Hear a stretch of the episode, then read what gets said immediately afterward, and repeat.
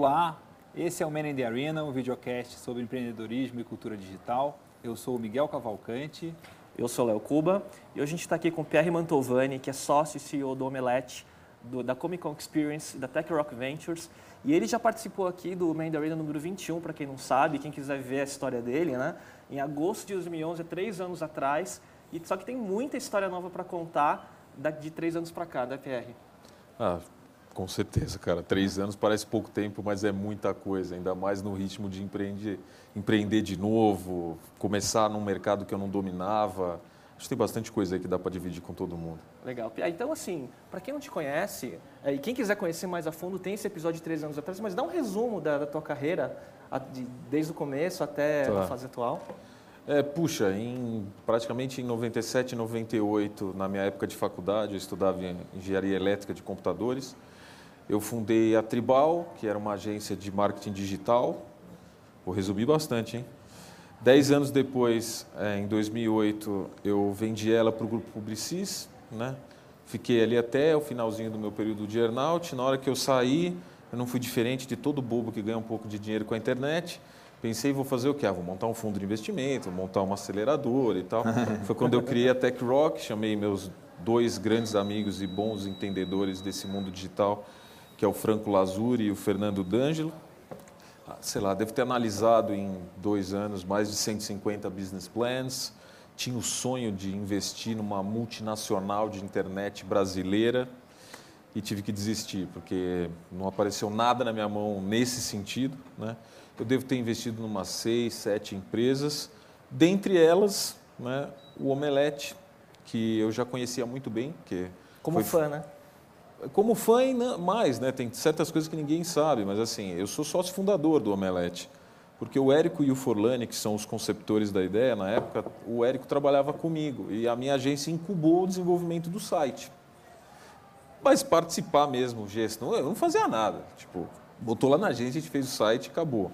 Na hora que a gente vendeu a agência para Publicis, eu parei de ser sócio do Omelete porque achei que tinha conflito de interesse. Você vende uma agência que compra a mídia de um veículo que você é sócio? Eu falei, ah, não, deixa eu fazer o deal e tudo bem. Passaram-se os três anos, eu voltei a conversar com eles e falei, olha, estou interessado em investir.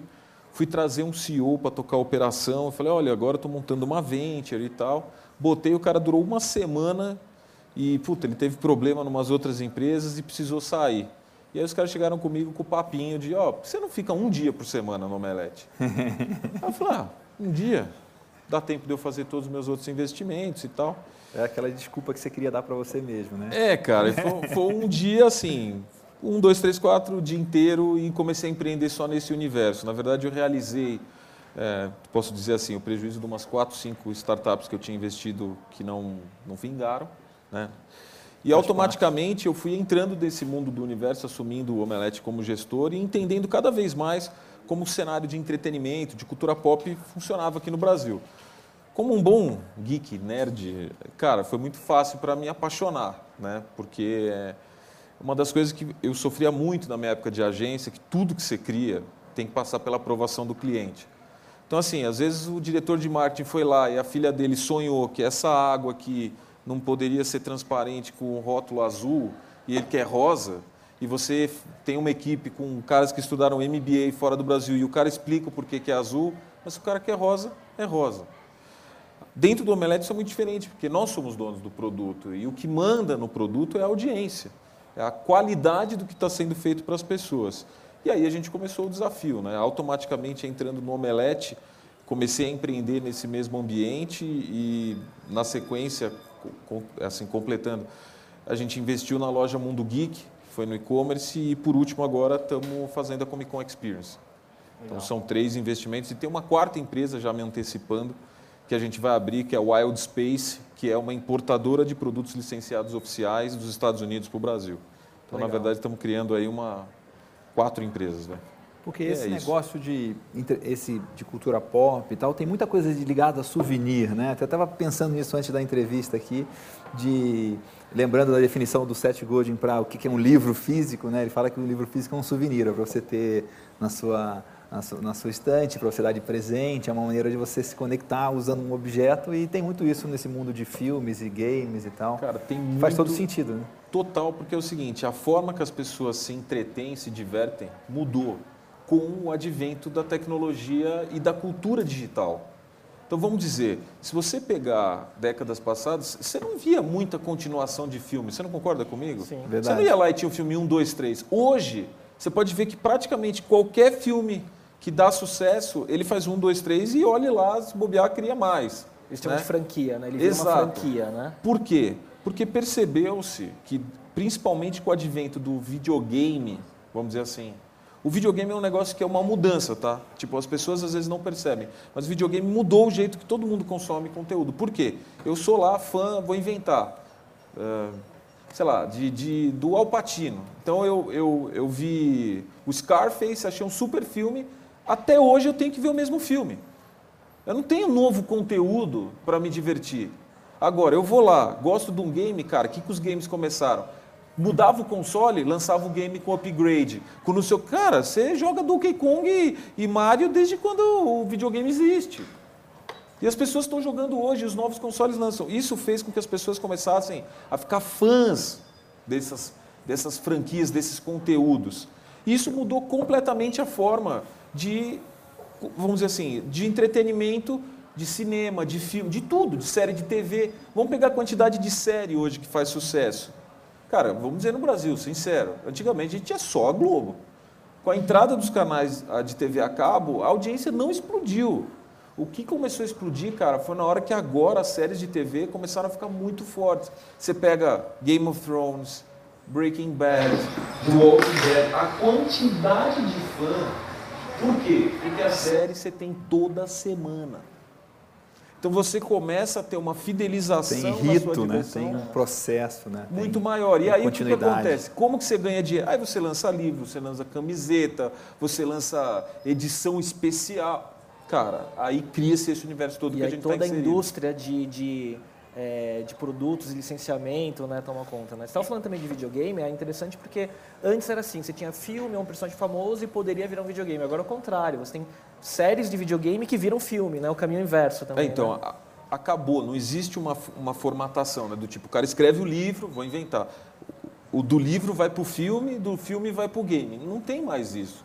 né? Pode Na fazer verdade, qualquer mão, né? qualquer mão, tanto faz. O que é importante é ter fã. Na hora que você viu que o conteúdo, independente da plataforma, ele agrega valor para as pessoas e as pessoas gostam, ah, basta isso. A partir daí você transforma ele num conteúdo, vamos dizer, multimídia né? e multimeia. Isso faz todo sentido também quando você vê que hoje as empresas, as marcas têm mais maneiras de se conectar diretamente com a sua base de fãs, né? matou. Principal ponto, vamos lá, quando a gente está falando de marketing, as pessoas falam de branded content e tudo mais. Né? Se a gente pegar o Facebook, já é uma prova de que as empresas conversam direto com as pessoas e mudou um pouco, né? por mais que a gente saiba que é muito difícil trabalhar com Facebook em N formas, em um ambiente controlado que tem dono, né? ele não é aberto, mas o Facebook, de alguma forma, cara, ele faz que a empresa converse direto com o seu consumidor. Na verdade, um canal de comunicação que pode ser interpretado como um canal de mídia direto. E isso muda. Agora, o, o, o legal do meu journey no Omelete é que assim, o que eu venho me especializando é como criar uma empresa de fã para fã. É isso tem, tá- tem tudo a ver com o que eu ia te perguntar, né? Porque você está criando, porque o Omelete assim, de um site super é, de nicho, com uma audiência, com fãs, né? Você está expandindo ele para virar uma plataforma multicanal, né? Com programa videocast, com conteúdo, com várias outras presenças, né? Fala um pouco disso, de como é esse processo de montar todas Tá. as propriedades que você está fazendo. Cara, isso é, uma, é, puta, sei lá, é uma tesão que eu estou tendo agora, porque é, muitas coisas, quando a gente olha até as empresas de internet que nasceram perto do Omelete, lá nos anos 2000 e tal, é, muita coisa era linkada com o processo, né? Então, assim, Omelete podia ser interpretado como um site de cultura pop que falava de cinema e parava por ali. Mas, olhando dentro da empresa, eu olhei e falei, cara, é muito mais do que um site, porque, na verdade... O Isso site aqui é só ferramenta, né? Não, e Isso a foi assunto marca de um almoço nosso recente, né? Exato. E assim, a marca já tinha um valor, mas ela tinha um alcance pequeno. Mas qual que era o valor? Por exemplo, cara, o Omelete já perdeu muito dinheiro de mídia porque o cara vem, compra um plano de mídia, por exemplo, para divulgar o filme e vem a crítica do Omelete negativa, o cara liga lá, porra, como você pode falar mal do meu filme? Eu falei, velho, que mundo que você acha que você tá? Tipo, as pessoas não querem mentira. E outra, eu preciso promover a discussão do seu tema, porque se você não anunciar no Omelete, ninguém nem vai saber. O negócio vai passar limpo. E desculpa, é igual propaganda enganosa. Não adianta você chegar e falar: olha, essa água é uma delícia, tem gosto de Coca-Cola. A hora que o cara tomar, ele vai ver que o gosto não é Coca-Cola. Então não adianta a gente mascarar isso. Entendeu? É, é outro mundo, né? Então, é. Transparência, né? Tipo... E aí, olhando para isso, a grande pegada foi transformar o que era um site numa marca. Então, o que a gente vem trabalhando com o Omelete, transformando ele em multimeio, e aí a gente primeiro abre dominando o meio digital, do tipo site com 4 milhões e meio de unique visitors. Tinha um canal de YouTube, cara, que assim, a gente produz muito vídeo no Omelete, cada vez mais. Ah, no começo do ano passado, nós tínhamos talvez um milhão e meio de views no YouTube. Hoje a gente tem 7 milhões e meio no mês passado, de outubro. Nossa. Só de vídeo proprietário. Não estou falando de subir um trailer, estou falando de subir conteúdo. E o nosso caso, na grande parte, jornalístico. Então, na, te, na teoria, o que, que a gente vem fazendo? Construindo uma base de pessoas que são tão fãs quanto a gente. Sendo sincero, transparente, que eu acho que é a linguagem atual. Não dá para mentir mais. Se você quer ter um produto bom, faça um produto bom. E, e, quando, e quando você é fã, é, é, divertido produzir o conteúdo que você é fã e para ser divertido consumir tem que ser, tem que ser, ser divertido produzir também, né? Cara, é, a, é. é a, por isso que eu falo que é de fã para fã. Porque você já tem um filtro inicial seu. Se o negócio é ruim, você não vai se divertir. É ruim. É muito fácil fazer o filtro. Né?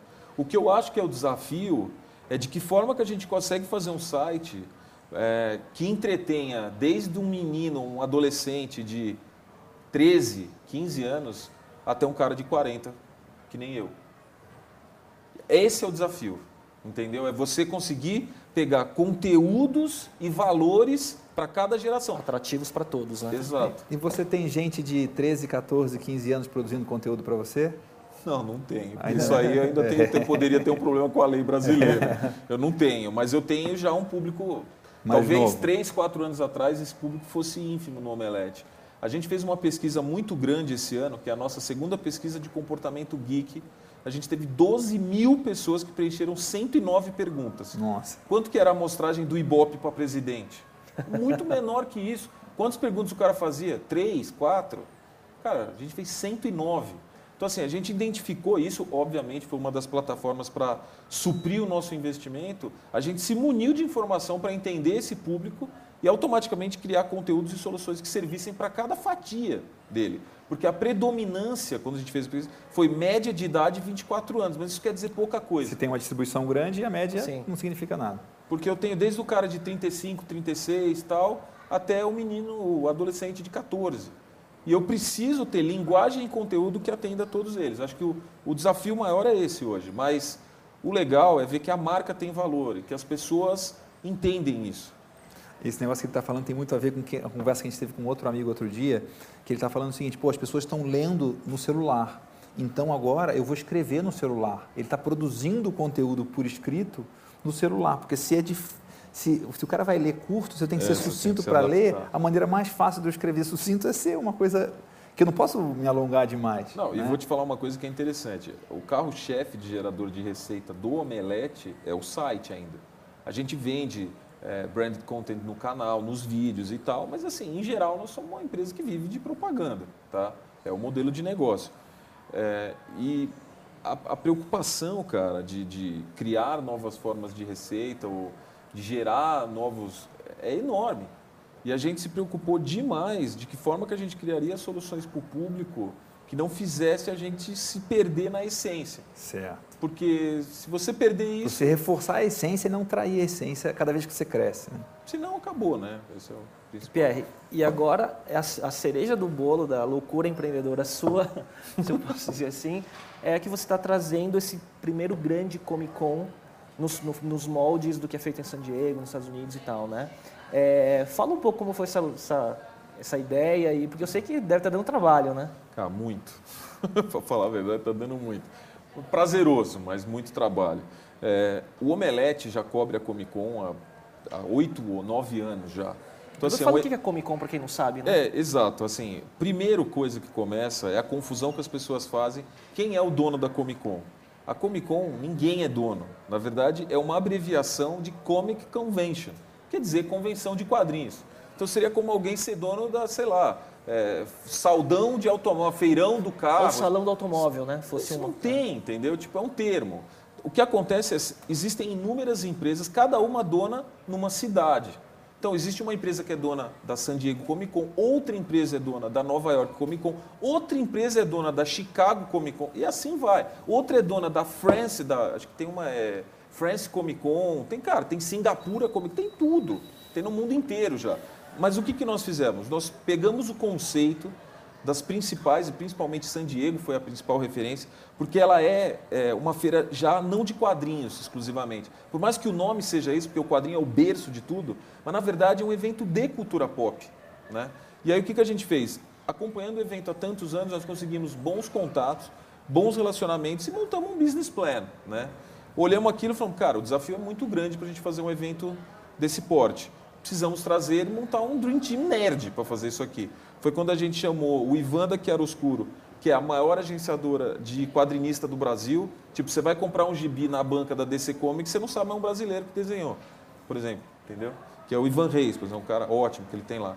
E a gente trouxe o Renan da Pisitóis e da Iron Studios, que é dono da maior empresa de colecionável do Brasil. Legal. Aí falamos, cara, pegamos o cara que domina colecionável, que domina o cenário de quadrinista e nós que dominamos e temos relacionamento com toda a indústria do entretenimento. Filme, canal de TV, quer dizer, estúdio. E aí botamos para trabalhar. O resultado que a gente vai ver em dezembro desse ano é um estado de dois anos de trabalho para fazer quatro dias de evento. Né? Então, está dando muito trabalho, mas já existem coisas que são muito encantadoras. A gente pensar que nós baseamos o evento começando com 60 mil pessoas em 15 mil metros quadrados e hoje a gente vai para 40 mil metros quadrados. Pegamos o Expo Imigrantes, que agora mudou de nome, chama São Paulo Expo, inteiro e vamos uhum. levar de 20 a 25 mil pessoas por dia, quase 100 mil pessoas no total, é motivante. Mas é louco também, tá? Porque, cara, esse mundo de evento, se antecipa muito pagamento, depende da venda de ingresso. O fluxo de caixa é muito ruim, né? Cara, é, é muito louco, né? É muito louco. Eu tô e, aprendendo. E o evento tem que acontecer ao vivo, naquele dia tem que dar tudo certo, né? Eu faço é. evento também, eu sei que tem um estressinho assim é, eu não quero nem ver como que vai ser lá na hora, mas assim, eu acabei não respondendo tudo que o Léo me perguntou, mas a Comic Con ela é um evento diferente de tudo que a maioria das pessoas já viu. Por quê? Porque eu classifico o nosso evento muito mais parecido aí à Disneylândia do que é o Salão do Automóvel. Sim. Porque você vai no Salão do Automóvel, até estava dando essa referência, o cara vai lá, ele vê um carro, uma mulher bonita e um stand trabalhado. Em todos é a mesma coisa. Então você vai lá ver, ah, gostei daquele carro, gostei daquilo, vai embora. Na Comic Con, cara, você entra, eu te levo para um painel, para um auditório que tem 2 mil lugares. Vamos ter pré-estreia de filme antecipada, pré-estreia de série. Vamos pegar artistas famosos que nós estamos trazendo de Hollywood, como Jason Momoa, do Senhor dos Anéis, é, do, tô mal, hein? Jason Momoa do Game of Thrones, Sean Astin do Senhor dos Anéis, o seu barriga do Chaves. Surreal. Colocar, é, tem de tudo que é jeito. E vamos colocar Senhor dos Anéis, a Chaves é muito bom, é. cara. Esse é o Brasil, tem, né, é. cara? Esse é, é o Brasil. Claro. A gente está trazendo o cara que faz o Chuck, o boneco assassino. Entendeu? Tipo, a Fiona, é, que é a menina que faz True Blood, tem de tudo. Isso, é você está falando isso, tá, toda hora tá vendo, porque eu, eu mexo com o Comic Con ou o Omelete do Boi, né? É. e o, Bitcoin você devia é, fazer, então. E o, e, o, e o Comic Con vai ser o Omelete presencial. É isso né? Porque você está falando que se é um negócio de fã para fã, você, tá você vai ser, criar um ambiente para os fãs de, das mais diversas coisas se encontrarem e encontrarem com quem eles são fã, né? É exatamente isso, cara. E assim, cada, cada empresa que chega na Comic Con, a gente dá uma assessoria para como que o cara tem que falar com esse público. Dá um onboarding dele, assim, né? É diferente de falar, ó, tá aqui, você tem X metros quadrados, constrói seu stand e pronto. Que a maioria, vamos pensar, feiras de negócio são assim. Sim. No nosso não, a gente enfia o dedo em tudo, ajuda em tudo, fala o que o cara tem que fazer. Por quê? Porque eu preciso que o stand do cara seja uma atração diferente. E se a atração for diferente, o cara vai ter um monte de selfie, um monte de gente se divertindo, o conteúdo vai ser espalhado. E o evento é isso. Né? Eu falei um pedaço, mas, cara, tem, sei lá, 30 atrações simultâneas, cada uma num lugar, de ter uma arena de esportes de mil metros quadrados do Boa Compra, que é X-Fire. Então vai ter campeonato de League of Legends, de, de Smite, de Marvel Heroes, vai distribuir mais de 120 mil reais em prêmios. E outro dia você estava falando que as grandes stands gigantescos das grandes marcas, né, todos tomados já, né? Você... É, então isso foi uma, cara, acho que é uma conquista. A gente conseguiu olhar para uma primeira edição de um evento como a Comic Con no Brasil e a gente tem um stand de 500 metros quadrados da Disney, 500 metros quadrados da Warner, mostra o quanto que esses caras também estão apostando no nosso evento eu só tenho que agradecer o apoio deles e obviamente desse dezembro a gente quer fazer um evento incrível. Muito legal. O que que uma das coisas assim de evento é que evento é um, é um negócio relativamente antigo, vamos dizer assim, né? Tipo, como você falou, evento de negócios, o stand e tal, né? Tipo, negócio tem um padrão. Quando você pensa, ah, vou, vou, participar de um evento como empresa, o cara pensa, vou ter um stand, vou ter. Tipo, o que que, o que, que é o legal? Tipo, o que, que você está vendo nesse Comic Con? O que, que tem de bacana para você contar para quem pensa em ações de marketing em qualquer evento? O que, que a gente pode aprender com ações de marketing na Comic Con? Cara, a primeira coisa que eu acho que a gente acertou muito no nome, que é Comic Con Experience, porque assim, a principal coisa que um evento traz é a experiência física, né? Vamos lá que com o Omelete as pessoas podem estar se divertindo muito, vendo todos os conteúdos que a gente faz, mas físico é, é só no evento. É então a experiência muda tudo. Então eu acho que a principal coisa que as empresas têm que aprender a fazer nos eventos, eu acho que a Comic Con ela puxa isso um pouco para frente, é o cara criar atrações ou criar conteúdos que gerem experiência nas pessoas lá dentro. Se você fizer o arroz com feijão, você vai estar lá simplesmente distribuindo cartão. Sim. Né? E eu acho que o objetivo tem que ser muito mais do que isso. Né? E as marcas, a gente já está falando de Facebook, de falar direto com os consumidores, elas têm que criar esse diálogo. Automaticamente o evento é a hora dela fazer isso tete a tete, né? frente a frente. É, essa, essa, visão é muito legal, assim, de você pensar que tem, tem vários canais, né? O cara está lendo um livro, é um, é um, é um tipo de, de contato. Ele está ouvindo um, um, podcast ou está vendo um filme e, e, presencialmente tem muito mais riqueza de contato, muito mais valor, é muito mais escasso, muito mais difícil e que se você não explorar essas possibilidades, você está jogando fora o mais rico do negócio. É isso aí. E Pierre, você falou também que é, uma novidade é o Business Summit, né? Que é uma conferência de negócios dentro da Comic Con, né? Então, como que é essa história? Cara, é o seguinte, se a gente for pegar e comparar o Brasil, por exemplo, com o mercado americano, que é um mercado maduro, eles, na teoria, não precisam ter um Business Summit dentro das Comic Cons, tanto que não existe isso lá. Por quê? Porque o mercado já está feito, ele já está estabelecido, já existe o consumidor, existe o produtor, existe a distribuição, tudo. Aqui no Brasil, a gente está envolto num mercado lotado de pirataria, né? E de poucas empresas que se arriscam a entrar nesse mercado valer com medo da própria pirataria ou de tudo que isso gera. Então a gente entrou com a ideia de fazer um evento dentro do evento. Então o Business Summit ele vai acontecer durante três dias, dos quatro da Comic Con. É na quinta, na sexta e no sábado, que é dia 4, 5, 6 de dezembro. E a gente está trazendo desde casos de sucesso de pessoas que é, conseguiram vingar no Brasil, na cultura pop. E aí estou falando do homenageado do ano, que é o Maurício de Souza, que é o nosso Walt Disney, né? Mas estamos trazendo também o, o, Alessandro, presidente da Saga, School of Games and Arts and Animation, que é incrível. Estamos trazendo o Christian do Boa Compra. Estamos trazendo o Sidney Guzman também, que é o cara que cuida da parte de, da, do, da Maurício de Souza Produções. Felipe Neto. Cara, a gente está trazendo artistas internacionais e bem-sucedidos. Estamos trazendo o Joe Madalena, que é o maior leiloeiro de Hollywood. Tudo para botar numa mesa redonda, os caras passarem a experiência dele. E qualquer empresa ou pessoa que queira aprender a ganhar dinheiro com esse mercado, ir lá. Então, isso eu estou falando. Teoricamente, o cara não precisa ser uma empresa de entretenimento para ir lá. Eu estou querendo que vou inventar. Uma pessoa é, é uma empresa de entretenimento hoje, cara, né? Se o, o cara, cara pode ser sozinho. De fazer um né? ele tem um canal pode... de vídeo, de, de, de vídeo né? YouTube, né? Total. É. Não, e outra, sei lá, um gerente de marketing da Riachuelo pode querer ir lá para falar, cara, como que eu entendo esse público?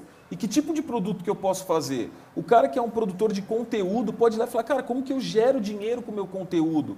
Né? Tipo, pega aí o Maurício de Souza, é o exemplo. Sim. E aí a gente passa isso né, numa palestra, as pessoas todas vão ter acesso a todos os executivos e isso acontece concomitante ao evento. A gente tem algumas pausas para as pessoas irem, curtirem o evento, almoçarem, voltarem. Eu, eu acho que vai ser demais. Vai. E, Muito assim, legal. desculpa, e o principal objetivo é profissionalizar o mercado. E você está ajudando claro. a desenvolver o mercado, né? a deixar esse mercado mais maduro, né?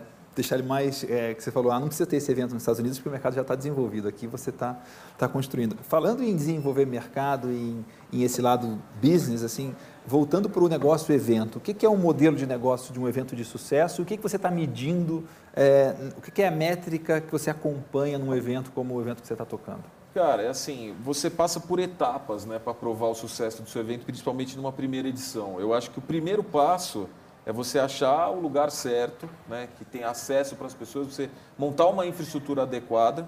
Segundo passo é você trazer as indústrias que compõem o mercado, porque eu vou montar uma Comic Con, eu não tenho Disney, não tenho Marvel, não tenho produto licenciado, eu não tenho a Panini que vende quadrinho, não tenho a Comic, você, tem o quê então? tipo, eu vou botar cinco caras numa mesa e vou chamar aquilo de evento, entendeu? Tipo, a gente fez tudo isso, nós criamos, por exemplo, a gente quer promover o mercado, a gente tem um Artist Alley, que é um negócio muito comum em Comic Con, que a gente tem mais de 200 artistas que sentam ali numa mesa, trazem a sua arte original, vendem a arte para as pessoas, dão um autógrafo, tira foto, lá disponível. É mais uma das atrações, entendeu? Você pode ir lá, de repente você vê um cara que pintou um Hulk, você fala, cara, isso é um negócio maravilhoso, quero ter na minha casa. Você fala, e compra, o cara autografa para você na, na hora, você leva para casa. Então, é diferente, né? Eu acho isso um barato. Pierre, a gente está chegando no final e a gente tem as nossas perguntas clássicas de, de encerramento, né? É, então, primeiro assim, queria que você indicasse um livro que você tenha lido recentemente, que, que, que você queira compartilhar com o público.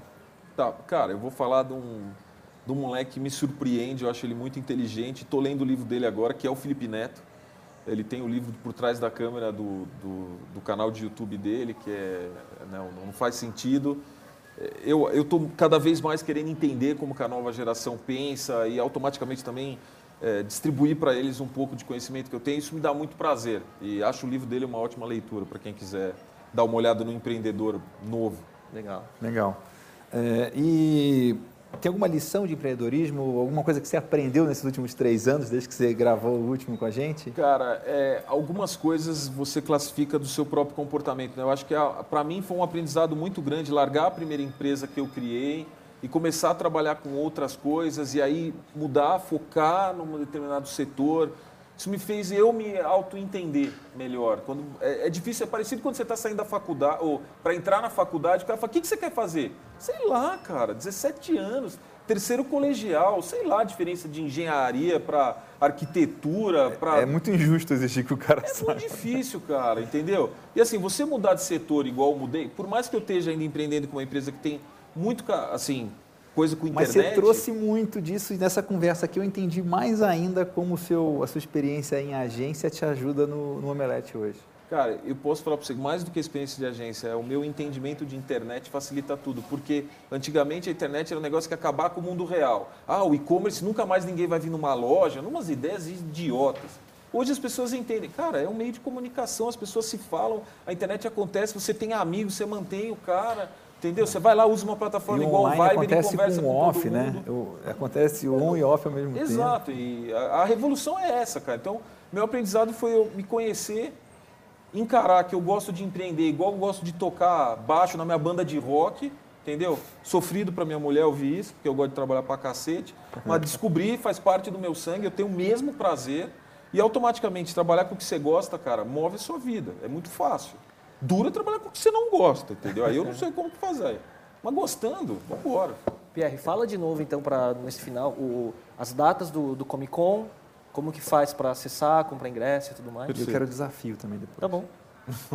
é, tem, tem, mais uma é. queima-roupa para você aí depois. Uh! É, bom, a Comic Con Experience acontece agora, nos dias 4, 5, 6 e 7 de dezembro, no Expo Imigrantes, aqui em São Paulo. Todas as informações, venda de ingresso, está disponível no site ccxp.com.br, que é uma abreviação de Comic Con Experience. Tá bom? Obrigado. Muito bom. E a outra pergunta, a última pergunta é que empreender é fazer. Né? E aí, para o que a gente queria te convidar é que você fizesse um desafio para quem está assistindo esse vídeo. Um desafio que, obviamente, para ser desafio tem que tirar a pessoa da zona de conforto.